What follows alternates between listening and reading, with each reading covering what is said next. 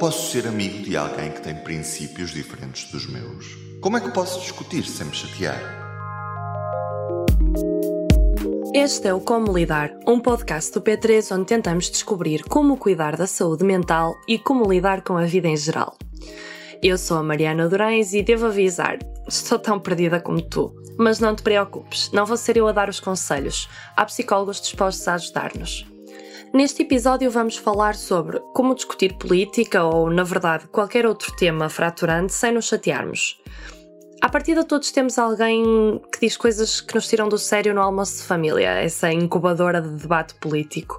Ou então à mesa do café, quando ainda estamos na fase das conversas relevantes. Para os mais fervorosos pode ser difícil deixar passar alguns comentários, algumas ideias, e às vezes é assim que começa uma daquelas discussões que estraga o ambiente ou até mesmo uma amizade. Não sabes como lidar? Eu também não. A psicóloga Raquel Raimundo ajuda-nos. Deixa-me adiantar, não é preciso berrar. Raquel, antes de mais, é possível sermos amigos de alguém que tem princípios completamente diferentes dos nossos? É possível manter uma amizade com pessoas que têm princípios diferentes dos nossos. Uh, se por vezes temos amigos com interesses, com valores semelhantes e até é isso que nos aproxima. Há outras vezes em que somos amigos de pessoas que têm interesses, valores ou, ou até mesmo crenças que são distintas das nossas. Mas mais importante do que propriamente o outro fazer o mesmo que nós, as mesmas atividades que nós fazemos, uh, é mais o sentirmos compreendidos, aquilo que nos aproxima. Uh, e a melhor forma de procurarmos compreender o outro, uh, o que o outro sente, o que pensa, quais é que são as suas motivações, é conseguirmos ouvi-lo nas discussões, o que muitas vezes acontece é que não ouvimos o outro, uh, porque temos uma grande necessidade também de nos fazermos ouvir, uh, entrando até por vezes num registro cacofónico, não é? Um, é crucial desenvolver esta disponibilidade para escutar e para aceitar e para acolher a diferença. embora naturalmente há quem tenha mais facilidade de base em fazê-lo, mas todos podemos melhorar esta competência. Uh, Muitas vezes nas discussões o que vemos são pessoas que não estão disponíveis para ouvir o outro, uh, porque sentem muita necessidade de se fazer ouvir.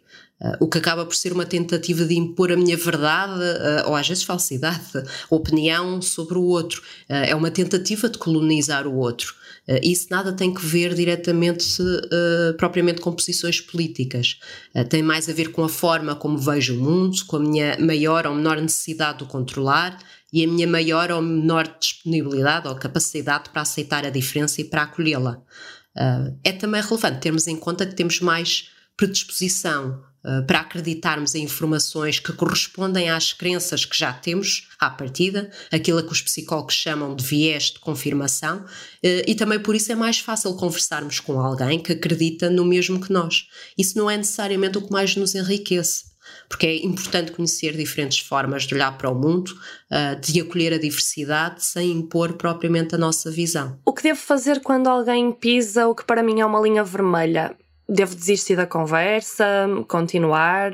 Uh, as linhas vermelhas numa conversa não são uh, o quão antagónicas possam ser as posições em debate, uh, mas sim a intolerância, o desrespeito pelo outro e pela sua dignidade enquanto pessoa. Uh, Voltaire já dizia que não concordo com o que dizes, mas farei tudo para que possas dizê-lo. Portanto, só não devemos tolerar a intolerância. Devemos permanecer no domínio do confronto das ideias, dos pontos de vista, tentar chegar ao outro, fazer perguntas, perceber as suas motivações, o que levam a pensar de determinada forma. e até pode ser que assim se desconstruam também alguns preconceitos, enviesamentos, dos quais muitas vezes as pessoas até podem não ter consciência. Devemos evitar certos temas em certos momentos? Por exemplo, se sabemos que falar de política num almoço de família vai dar confusão, devemos simplesmente evitar esse tema? Uh, há momentos que, pela importância e significado que têm uh, no contexto familiar, podem ser importantes preservar. Por isso é importante eh, natural e é até natural que as pessoas sejam mais cuidadosas em momentos de convívios familiares. Ou seja, se nós sabemos que um comentário pode gerar um conflito, podemos protelar essa conversa para um momento mais oportuno e procurar adiar esse confronto, pelo menos naquele momento, eh, em especial se o assunto não for urgente. Outras vezes não há como evitar a divergência, uh, por isso é por, importante também saber conversar. E o que é isso de saber conversar? Que estratégias é que nós podemos adotar para ter um diálogo mais saudável? A primeira estratégia a adotar para melhor conversar é mesmo evitar exaltar-me. Depois importa também a nossa própria postura durante uma discussão se queremos colonizar o outro ou olhar para um debate como uma luta onde há um vencedor e um perdedor, é meio caminho andado também para a conversa poder descambar ou até mesmo no limite ultrapassar as tais linhas vermelhas. É mais útil procurar aprender e perceber como é que a outra pessoa vê o mundo, fazer perguntas uh, sem insinuações propriamente implícitas, ameniza também o tom do debate, leva à abertura do outro dá-lhe a possibilidade de partilhar a, também a sua opinião e talvez faça com que também ele nos faça perguntas a nós, permitindo-nos entrar no tal confronto dos pontos de vista em vez propriamente do ataque.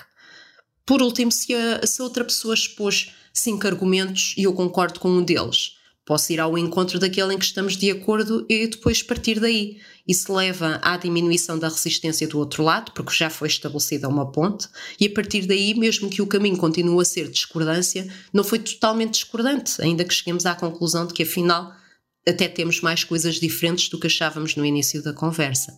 Mas no limite aprendemos algo também sobre o outro e sobre a sua forma de ver o mundo. Por isso, por muito que às vezes te apeteça berrar com aquele tio que adora ofender minorias ou com o primo que está no oposto de ti a nível ideológico, lembra-te que também há de haver algo que vos une. Nem que seja o bolo de chocolate que há para a sobremesa. Agarra-te a isso.